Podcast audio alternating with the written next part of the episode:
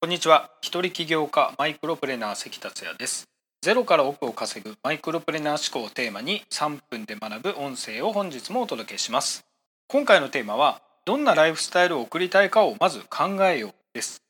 今回8日間静岡県の南伊豆というところに行ってきたんですけれどもそこから戻ってきて今東京の自宅の港区麻布で収録してます。まあ、そういうこともあってですねライフスタイルについてちょっと考えてみたいと思うんですけれども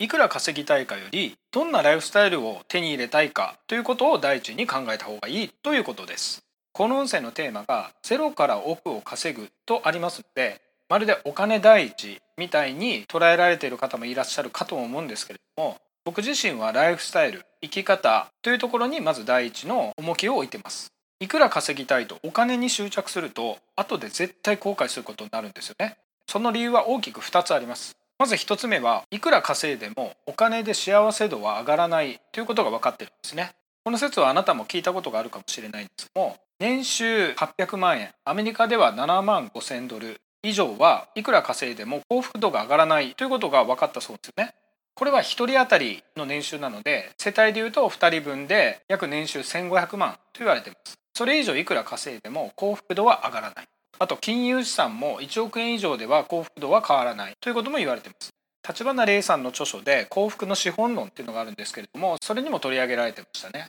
2番目の理由はお金そのものには価値がないからですね。お金の価値って変わってしまうんですよね。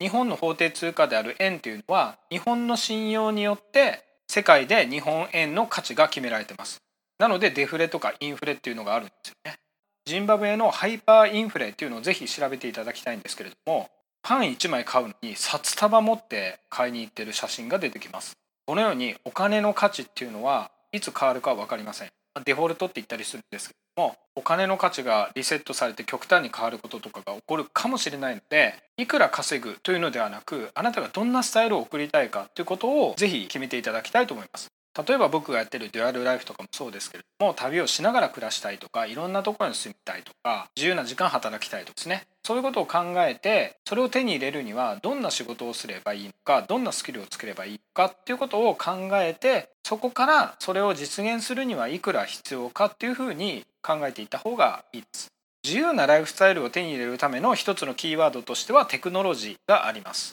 テクノロジーというとすごく難しく捉えられる方もいるとは思うんですけれども例えばこの音声もテクノロジーなんでねブログ書くのも YouTube にアップするも動画編集もアプリを使うのも全部テクノロジーでテクノロジーというのは本当に身近にあるのであなたが現代のこういったテクノロジーを上手に使ってビジネスに生かすことであなたが望むライフスタイルは手に入ります。ぜひいくら稼ぐかの前にどんなライフスタイルを送りたいかをまず考えていただければと思います。今回は以上です。最後までお聴きいただきありがとうございました。それではまた明日。